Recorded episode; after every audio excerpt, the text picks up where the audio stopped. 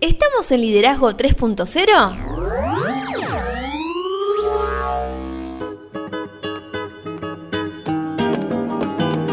Bienvenidos a Liderazgo 3.0, un espacio que crece día a día y en el que analizamos un tema poco trabajado como es el liderazgo. Quienes conformamos este espacio comprendemos que el liderazgo es un concepto que cambia vidas y lo hacemos con el fin de agregarle valor a cada uno de ustedes, nuestros oyentes. Quien les habla Lorena Gestols y me acompaña el señor Beto S. ¿Cómo le va?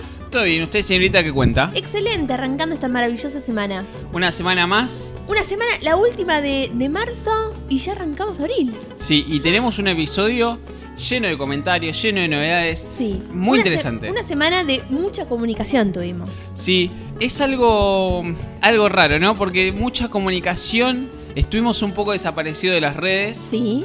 pero todo tiene un porqué. Y hoy vamos a intentar contar, algo dijimos en el último episodio, pero algo vamos a intentar empezar a explicar un poco lo que se viene en Liderazgo 3.0. Se vienen cosas nuevas, cosas interesantes para compartir con ellos, con las personas que nos acompañan semana tras semana en este espacio. Un montón de cosas tenemos para compartir. Vamos a comenzar recordando nuestras redes, si te parece. Así es, ¿dónde nos pueden encontrar? Estamos en Instagram como liderazgo 3-0, en Facebook nos pueden encontrar como 3.0 liderazgo, nuestro canal de YouTube es liderazgo 3.0 y nuestra web es www.liderazgo30.com.ar. Y como dijiste Lore, estamos en marzo, mes de la comunicación, tuvimos mucha comunicación, nosotros siempre traemos algún comentario que nos llega por las redes, en algún seguidor y demás. Esta vez les traemos un comentario que nos llegó a través de la página web. Sí, eso mismo estaba pensando recién. Eh, hay muchas personas que no tienen Instagram. Entonces, aquellos que se quieran comunicar con nosotros y nos están escuchando por alguna plataforma, lo pueden hacer a través de nuestra página web, que hay un espacio en donde ellos nos pueden dejar los mensajes. Exactamente, recordamos nuestra página web es www.liderazgo30.com.ar como dijimos recién. Y nos mandó un nos dejó un mensaje Federico que nos pasa su mail, nosotros ya el equipo que se encarga de la página web ya se ha encargado hace un rato de, de contestarle, le le dio ciertas le dio una ventaja a Federico Cuénteme. porque le dieron el beneficio de la primicia. Le dieron la primicia que ustedes están en- encontrando en este momento. Él se enteró ayer. Mirá, Pero qué bueno. interesante. Federico nos dice, hola, muy bueno el podcast, lo empecé a escuchar hace un tiempo, me encanta la, la relación del liderazgo y el fútbol y les quería sugerir un episodio sobre el tema. Terminé de leer el libro Mauriño vs Guardiola de Juan Carlos Cubeiro y Leonor Gallardo, donde desarrolla muy bien el tema y en su último capítulo resume las características de cada uno de ellos. Saludos. Bueno, el liderazgo está estrechamente ligado con, con lo que es el ámbito deportivo, en Sin todas sus disciplinas. De hecho, hay, hay muchos personajes muy conocidos, argentinos, ¿no? De- del ámbito deportivo, que han realizado libros, como él recién mencionó, acerca del liderazgo en, cada una de las disciplinas donde se des- desarrollaba. Yo creo que eso también viene muy ligado a, los argentinos que tuvieron experiencia fuera, porque fueron los que trajeron este término del liderazgo a, la cotidianidad del deporte. Ahora es muy usual encontrar, no sé, programas que se llaman líderes o- o personas que hablen acerca de cómo liderar un equipo de fútbol, de básquet o de lo que sea.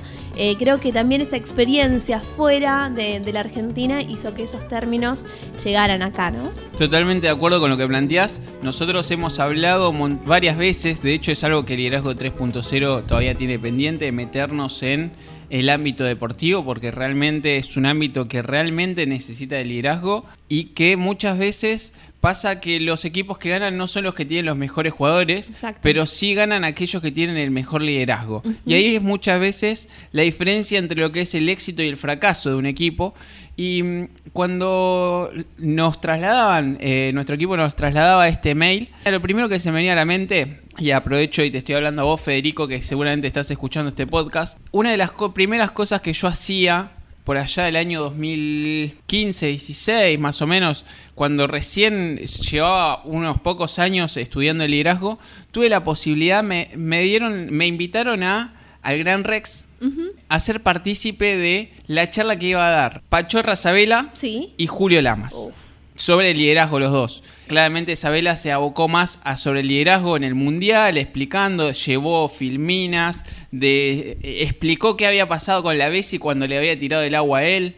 Eh, y después Julio Lamas explicó cómo fue su experiencia como entrenador de la selección argentina. Si no tengo, si no mal recuerdo, no me acuerdo si hablaba de cuando fue medalla de oro, si es que él fue medalla de oro, o si cuando le tocó dirigir un mundial, algo así. Eh, realmente no, no lo recuerdo.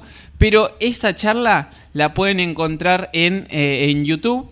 Está completa, de hecho yo la he, he vuelto a ver y no tiene ningún tipo de desperdicio. Sí, la semana pasada también escuchaba una entrevista que realizó este jugador de fútbol de San Lorenzo, campeón, que es periodista ahora. Ah. Manu Sovich, ¿decís? No, el que está en Fox. No me sale el nombre. Jugador de, la década del 80. Me sale Mancuso, ¿no es? Eh, Ruggeri. Ruggeri. Ruggeri, no sé si está el mal. Cabezón. El cabezón. Él hablaba acerca de los fracasos de él de en cuanto a cuando empezó a incursionar la, la dirección o el manejo de un equipo y lo derivó la falta de capacitación.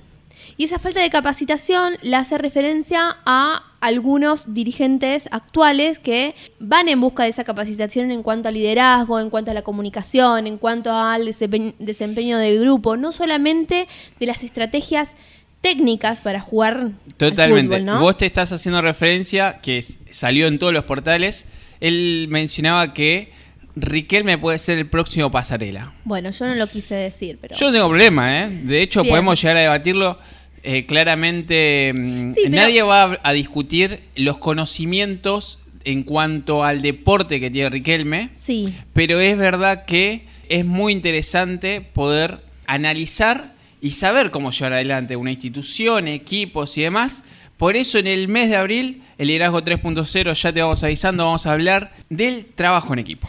Igual, más allá de que sea Riquelme o no Riquelme, es algo que lo podemos llevar a cualquier equipo de fútbol, de cualquiera, de cualquier división, digamos. Sin lugar a dudas. De hecho, el Papu Gómez, ya que estamos hablando de fútbol y demás. Nos gusta el fútbol, ¿no? ¿Se nota? Sí, es que justamente por eso el liderazgo 3.0 se debe a esa faceta. El Papu Gómez es un jugador que no destacó recién ahora, creo que está en el Sevilla, si no estoy mal, recién ahora llega al Sevilla de España, que es uno de los primeros equipos grandes, grandes que, que él le toca estar. Y en todos los equipos que estuvo, fue como que marcaba la diferencia. Claro. Y no es un jugador que, o sea, claramente, para jugar en, en esa liga tenés que tener ciertas técnicas, pero no es un Messi. No sé si me explico a lo que me, me refiero. No es un jugador que eh, tenga grandes cualidades. Claramente tiene cualidades que lo han llevado a vestir la camiseta de la selección argentina, pero creo que pasa por el otro lado, pasa por su carisma, por el liderazgo que él logró desarrollar a través de los años, por ese lado es por donde pasa la mayor cantidad de, del valor agregado que él le da a cada uno de los equipos que compone. Todas las características que usted mencionó en algún momento la hemos trabajado acá en este espacio. Sí, sí, de hecho el, en la primera temporada hay un montón de, episodios dedicados a eso, en esta segunda temporada hablamos de liderazgo. El mes que viene, como dije, vamos a hablar de trabajo en equipo, pero bueno, hoy el la mes que viene la semana próxima, o sea. No, el mes que viene. En una semana nada más. El lunes que viene empezamos con equipo de trabajo, pero hoy, ¿de qué vamos a hablar?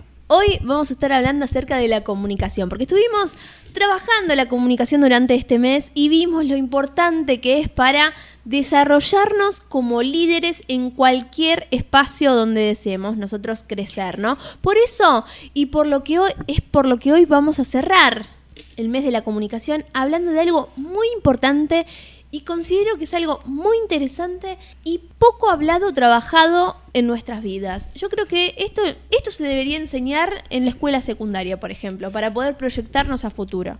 Otra cosa también tendríamos que aprender o nos deberían enseñar en la escuela secundaria es la, importancia del episodio anterior, el escuchar, ¿no? Bueno, viene de la mano lo que hoy vamos a trabajar. Sin lugar a dudas. Y debemos saber que cada vez que alguien habla, hay alguien escuchando, generalmente el que escucha es otra persona, pero aun cuando no hay otra persona en el ambiente, cuando nos hablamos a nosotros mismos, siempre nos estamos escuchando. Y cuando hablamos también escuchamos lo que decimos. Y por otra parte, cuando escuchamos siempre hay alguien hablando. Parece Es- un trabalengua, pero es así. Exacto, saquemos la idea de que el que escucha es una persona pasiva o es un acto pasivo, digamos. No, eso Es- ya rompimos, eh, Exacto, es algo el mito. netamente activo la escucha. Y nuevamente, este hablar puede provenir de otra persona o de nosotros mismos, y aun cuando escuchamos silencios, existe el hablar de lo que nos contamos acerca de ellos, lo que hablábamos en el último episodio. Así es.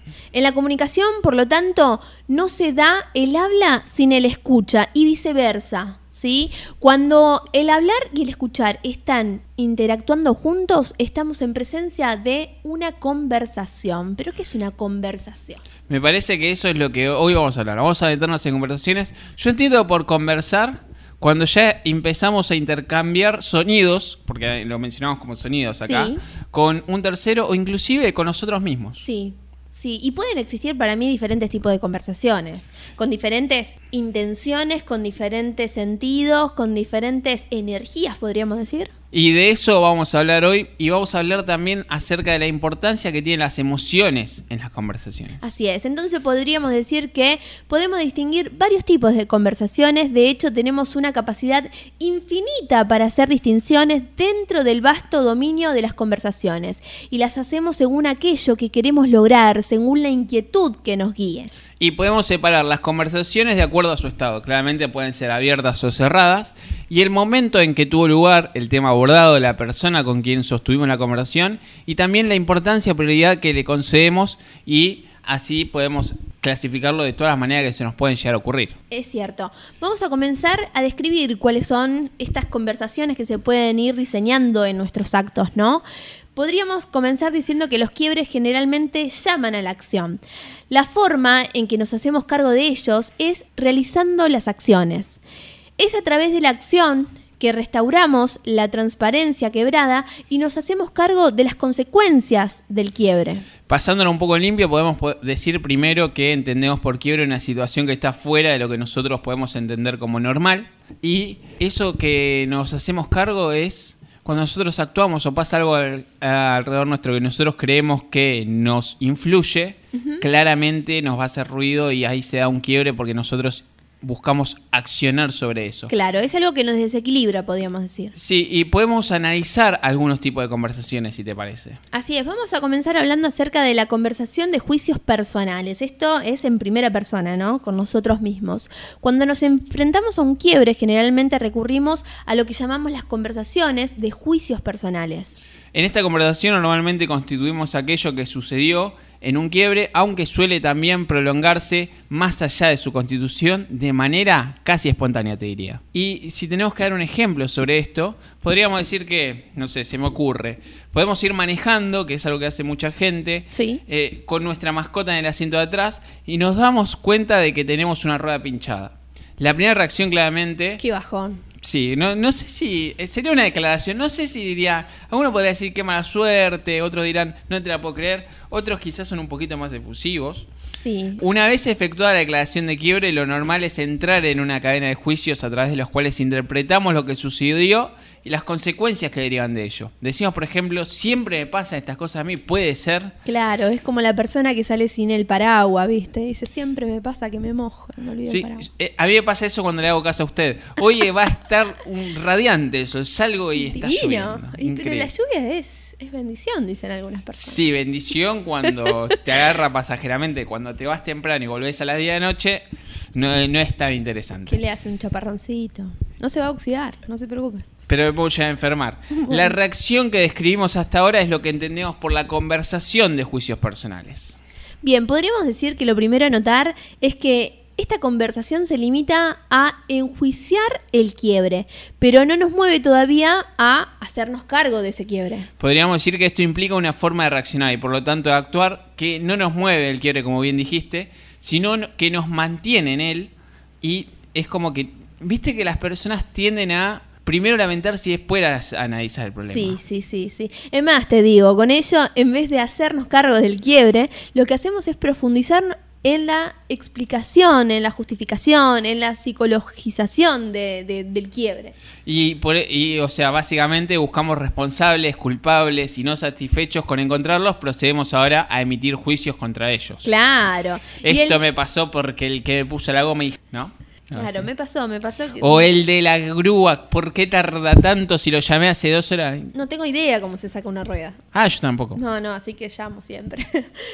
El segundo aspecto a tener en cuenta es que una misma situación, es más, un mismo tipo de quiebre, produce un juicio muy diferente en diferentes personas. Esto viene de la mano de la importancia que le puede llegar a dar una persona a una situación u otra. Claro, a usted por, e- por ahí le gusta cambiar ruedas, No, no lo he probado nunca, ¿eh?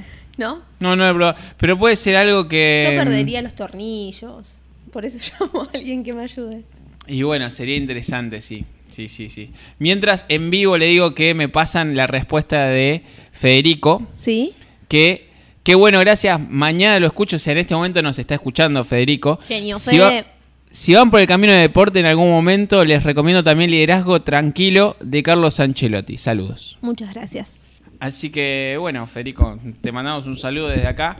Y estamos teniendo una conversación mientras hacemos el podcast. Me encanta, me encanta. Y bueno, en este accionar en primera persona pasamos por diferentes dominios. Así es, el primero es lo que podríamos llamar el dominio de la responsabilidad. El punto a determinar claramente es a quién hacemos responsable del quiebre, si somos uno mismo o es el mundo. Porque viste que en general no nos hacemos cargo. Es, ay, ¿quién fue el hijo de que me... Es el mundo el culpable, Sí, sí, sí. Así. El mundo conspira contra nosotros. siempre. El segundo dominio es el que podemos llamar el dominio de la inclusividad. Cada quiebre acontece en un dominio particular de la vida de las personas. Así es, y te diría que más, el tercer y último dominio es el dominio de la temporalidad, porque claramente cada quiebra acontece en el tiempo, y sin lugar a dudas, todo lo que nos pasa tiene consecuencias en el tiempo. Y no olvidemos, sin embargo, que los quiebres pueden ser tanto negativos como positivos, depende de nosotros, y la manera como los enjuiciamos según sean positivos o negativos pueden ser claramente muy diferentes. Se me viene a la mente una serie Sí. que la he visto, no me acuerdo el nombre en este momento, pero era una serie española. se ve- Le mandamos un saludo a Gorka, en un rato vamos a hablar de eso. Pero una serie española que viajaban en el tiempo. Viajaban en el tiempo y iban como viendo cómo impactaban diferentes, cómo se iba cambiando el tiempo y cómo cambiaba la historia según cómo pasara una u otra cosa. No es volver al futuro. No, no. ¿Qué pasaba si San Martín decía, ¿sabes qué? Hoy me levanté y no tengo ganas de cruzar los Andes. ¿Qué pasa si no lo cruzaba? Y si San Martín no nacía en el tiempo que, que nació. Claro. Se llama El Ministerio del Tiempo. El Ministerio del Tiempo. Primera serie es muy interesante, la última como que ya más de lo ¿Es mismo. muy larga? Debe ser tres temporadas. Ah, bueno, bien, bien. muy interesante. ¿eh? Realmente Sí, sí. muy interesante. También uno se entera de cosas que pasaron, no solo en la historia española, sino en la historia mundial en cuanto al arte, la música, diferentes cosas. Y muy interesante cómo van apareciendo personajes históricos. Voy a verla esta semana. Vamos a hablar ahora acerca de la conversación para la coordinación de acciones. En la conversación para la coordinación de acciones generamos acciones futuras para hacernos cargo del quiebre existente. Podríamos decir que su objetivo es lograr que algo pase, Claro. claramente es intervenir en el estado actual de las cosas, y cuando entramos en ellas procuramos cambiar aquello que produce el quiebre o hacernos cargo de sus consecuencias. Estamos modificando las cosas respecto de su estado actual y por lo tanto estamos profundizando un vuelo en el curso normal de los acontecimientos. Yo quiero creer de que Gorka nos está escuchando. No sé por qué se ríe usted. Yo hoy estoy hablando con usted, con nuestros oyentes. Hoy estoy muy risueña. Sí, me di cuenta. Quiero que Gorka nos responda una de las preguntas que le vamos a hacer en la entrevista es ¿cuál es la diferencia o la importancia que él le da al estado actual y al, al estado deseado? Muy interesante. Y el estado deseado no es lo que usted se está imaginando. Si tenemos éxito, normalmente vamos a poder esperar que el quiebre sea superado. Y una de las formas más efectivas de encarar los quiebres es pedir ayuda. Y saber pedir ayuda es otra de las competencias lingüísticas fundamentales en la vida. Y por estas cosas es que hoy en día existen profesiones como las mentorías. Claro. Mentorías mencionó. Sí, así es. ¿Tiene algo para decirnos? ¿Usted quiere contarnos alguna novedad? No, usted nos tiene que contar. Yo estoy esperando. Usted es parte del equipo.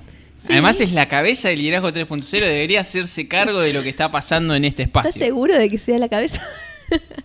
Eh, no, cuéntenos, cuéntenos acerca de, de lo que se viene. Se Algo viene- al menos. Se viene lo que titulamos Mentorías 3.0. Un nuevo espacio dentro del liderazgo 3.0. Nosotros en el último episodio estuvimos diciendo de que íbamos a abrir ese espacio para hablar cara a cara con nuestros seguidores, oyentes y todas las personas que quizás sienten que o la brújula no les anda bien o la tienen un poco rota o tienen algunas dudas en cuanto a su actualidad.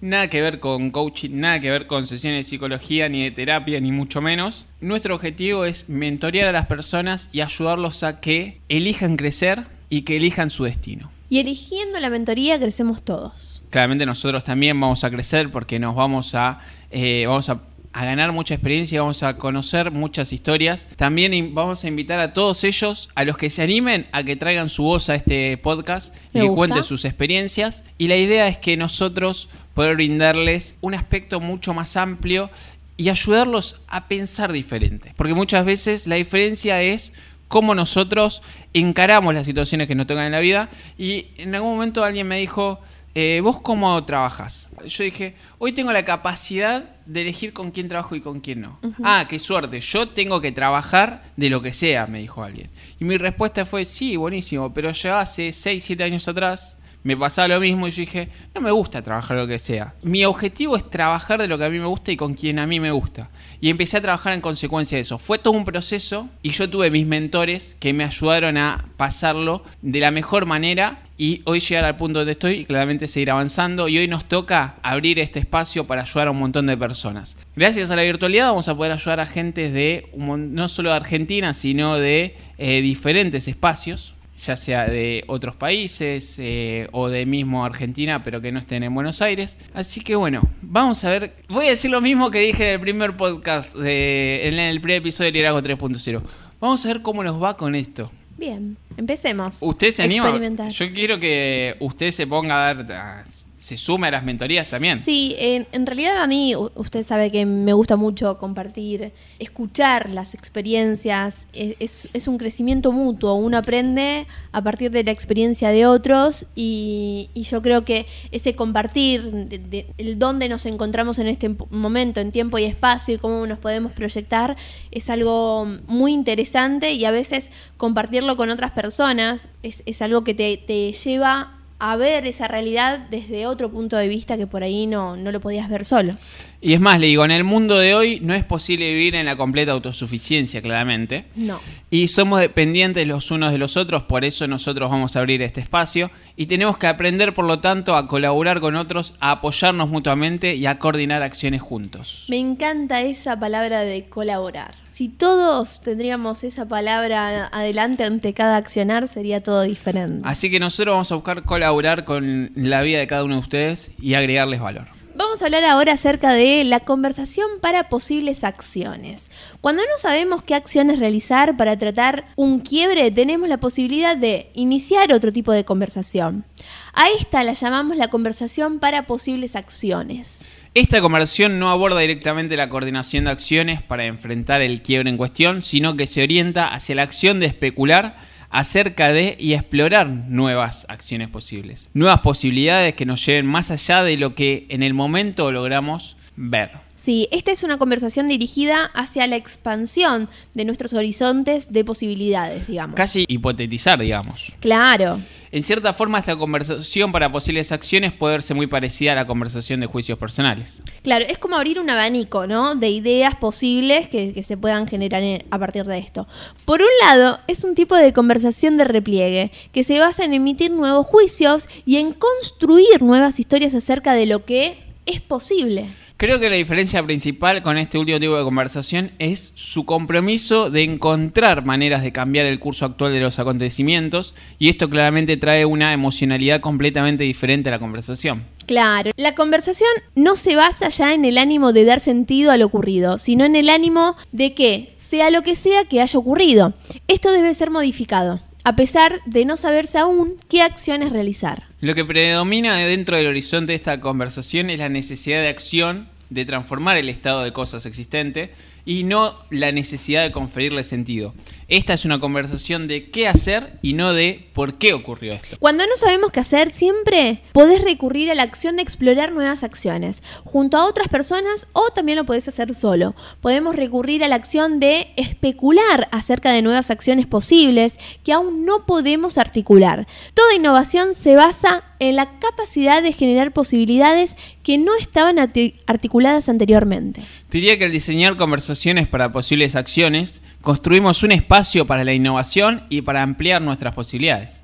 Exacto, así que bueno, podés arrancar hablándote vos solo, hablando con otros, compartiendo tu experiencia. Hay todo tipo de conversaciones y hay momentos en que se nos complica en este mundo de las conversaciones. Así es. Que yo te quiero contar algo y vos no me escuchás, y vos no me escuchás, y yo no tengo manera de cómo llegar hacia vos.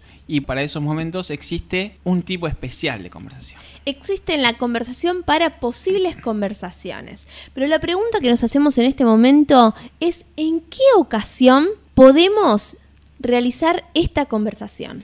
Podemos imaginar que tenemos el juicio de que nuestro supervisor no está manejando el proyecto en que nosotros estamos participando de la manera más efectiva. ¿Quién no ha renunciado alguna vez a un equipo porque no está de acuerdo a algún liderazgo, no? Exacto. Tenemos, por lo tanto, claramente un quiebre porque no estamos de acuerdo con cómo se maneja el equipo. Sin embargo, cada vez que iniciamos una conversación para tratar este tema, encontramos que reacciona defensivamente, dificultando la conversación. ¿A quién no le pasó esto? Exacto, no puedes comunicar nada. Sí, y, te, voy más allá. ¿Cuántas veces no nos encontramos en estas situaciones con nuestros padres, nuestras parejas, nuestros hijos, nuestros amigos? Y es imposible que le entre una bala. Sí, sí, sí. No, no. Este ejercicio de la comunicación, de la escucha y el habla está totalmente desequilibrado, sí. Cuando esto ocurre puede ser adecuado sostener una conversación para posibles conversaciones. Podríamos, por ejemplo, acercarnos a nuestro supervisor, volviendo al primer ejemplo, y decirle, tengo un quiebre que deseo discutir con vos. Yo, o hay algo que me está haciendo ruido, un poco más en castellano. Yo juzgo que cada vez que intento conversar con vos acerca de la forma en que este proyecto está siendo administrado, no parece que estés dispuesto a ello. Y después podríamos agregar que, sin embargo, te invito a escuchar lo que tengo que decirte puesto que tal vez encuentres algo de valor en ello. Y de mi parte estoy muy abierto a escuchar tu punto de vista. ¿Aceptarías mi invitación? Invitarlo a conversar. Exacto. Eh, en este ejemplo que estás citando, para mí hay un trabajo previo en cuanto a la comunicación interna, ¿no? La persona que va a comunicar esto. Primero, en poner en palabra qué es lo que le pasa en ese contexto de sentirse frustrado porque lo que propone nadie lo toma en cuenta, porque recibe algunas actitudes que no le caen en gracia. Eso es un primer paso que es de una conversación con uno mismo, ¿no? Eh, se me viene a la mente algo que, algo que hablamos con Sofía Alicio cuando hablamos de delegar, que ella decía que delega a las personas que tienen los mismos valores que ella.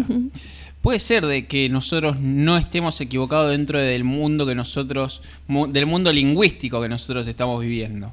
Claramente nosotros cada vez que accionamos dentro de nuestro mundo lingüístico estamos haciéndolo bien y para nosotros, ¿no? Quizás para un tercero no. Lo que sí tenemos que entender en este tipo de... Cuando llegamos a este punto en las conversaciones es que quiero conversar con vos para que vos sepas lo que te pasa y que vos me cuentes qué es lo que te pasa. Claro. Mi idea no es colonizar tu idea ni que vos me colonices a mí. Ni tampoco la idea es eh, discutir ni demás. Simplemente marcar posiciones. Y una vez que conoce, la otra persona conoce... Y reconocer esas posiciones. Así es. Después claramente podemos seguir, ¿sabes qué? Yo sigo estando en desacuerdo con vos manejar el equipo, no comparto en nada lo que cómo vos ves la situación actual.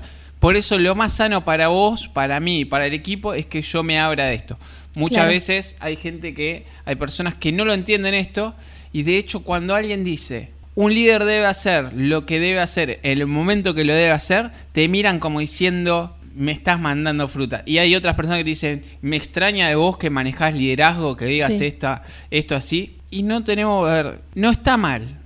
Porque las personas no tienen por qué entender nuestro punto de vista, porque los únicos que realmente sabemos lo que estamos sintiendo y viviendo somos nosotros mismos. Exacto. Y cuando llegamos a este punto de, iniciar esta conversación para, para, poder conversar, es muy importante observar el estado de ánimo de esta conversación. Tal como ocurre con toda conversación, si nuestro estado de ánimo no se ajusta al tipo de conversación que deseamos sostener, encontraremos que será muy difícil llegar a conversar con el otro. Y toda conversación, como nos señala Humberto Maturana, es una trenza entre lenguaje y emocionalidad. Y si la emocionalidad no es la adecuada, por muy adecuado que sea el lenguaje, la conversación claramente no va a ser oportuna. Y este es un aspecto que es crucial observar en toda conversación. Y casi te diría como reflexión final del mes de la comunicación, te podría decir que lo esencial que debemos destacar a este respecto es que cada vez que enfrentamos un quiebre cabe preguntarnos, primero, ¿qué conversación y con quién debemos iniciar para tomar las acciones conducentes a la superación de este quiebre? Segundo, ¿qué conversación puede alejarme de la recriminación constante e inconducente de la en la que nos encontramos a raíz de este quiebre? Y en último término, ¿qué conversación está faltando para hacerme cargo de este quiebre? Saber responder a estas preguntas, saber qué conversaciones son las que debemos tener en diferentes ocasiones, es el arte del diseño de las conversaciones. Qué importante es reconocerla, ponerle nombre, ponerle eh, actitud, ponerle la energía necesaria para poder llegar a abordar cada una de estas conversaciones. ¿Qué mes se nos está yendo? Un mes que eh, me voy con un montón de conocimiento, un montón de reflexiones. Sí, y muchas experiencias, porque como mencionamos en el episodio anterior, eh, tuvimos diferentes charlas en diferentes contextos que locamente fueron vinculadas a la comunicación.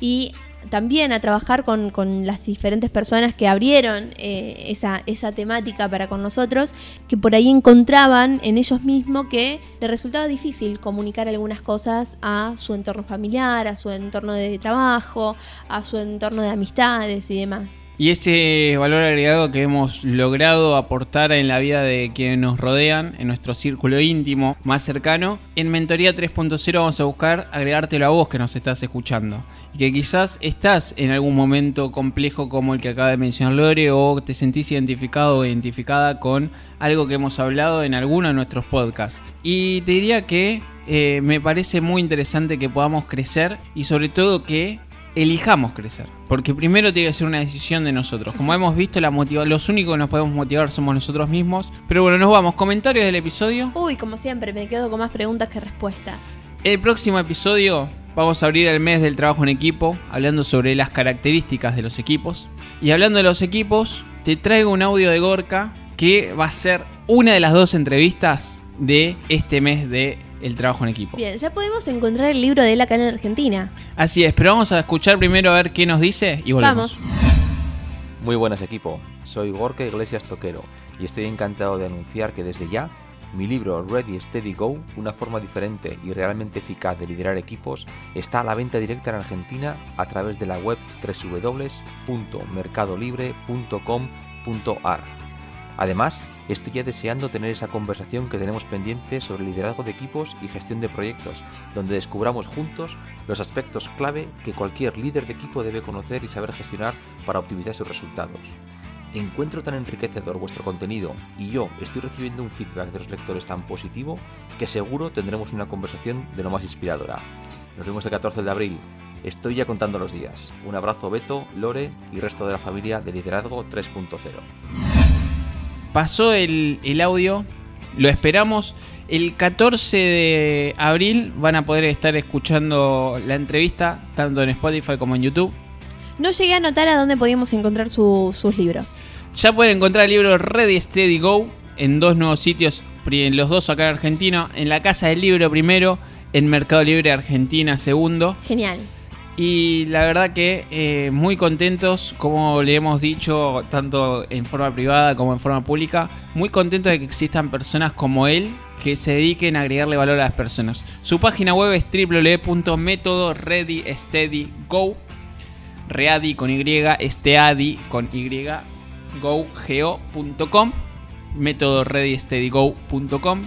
Ahí pueden encontrar un montón de información y no se pierdan el libro porque a mí me volvió la cabeza. Yo lo comienzo a leer hoy.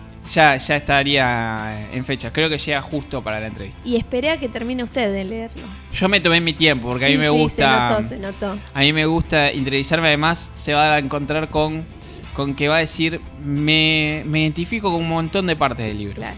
Es que después de leer ese, ese tipo de libro no sos el mismo. No, de hecho a mí me parecía, voy leyendo este libro, que es claramente sobre trabajo en equipo, acá yo ya sé cómo resolverlo. No. no, no sabía cómo resolver. Ojo, yo lo hubiese resuelto distinto y esto me parece más simple y más eficaz. Son cosas que pasa. Pero bueno, redes sociales nos vamos. ¿A dónde nos pueden encontrar? Estamos en Instagram como liderazgo 3-0, en Facebook con 3.0 liderazgo, en YouTube liderazgo 3.0 y nuestra página web es www.liderazgo30.com.ar. Si se quieren comunicar con nosotros, vayan a la web. Ahí nos pueden dejar un mensaje como lo hizo Federico en el día de hoy. Y si les gustó el podcast, Compártanlo para que podamos seguir agregando valor a más personas. Y nos vamos sin antes decirle que tengan un excelente lunes y una mejor semana. No somos muchos, no somos pocos. Pero estamos todos locos. La forma en que nos comunicamos con otros y con nosotros mismos determina la calidad de nuestras vidas. Anthony Robbins. No somos muchos, no somos pocos, pero estamos todos locos. No somos muchos.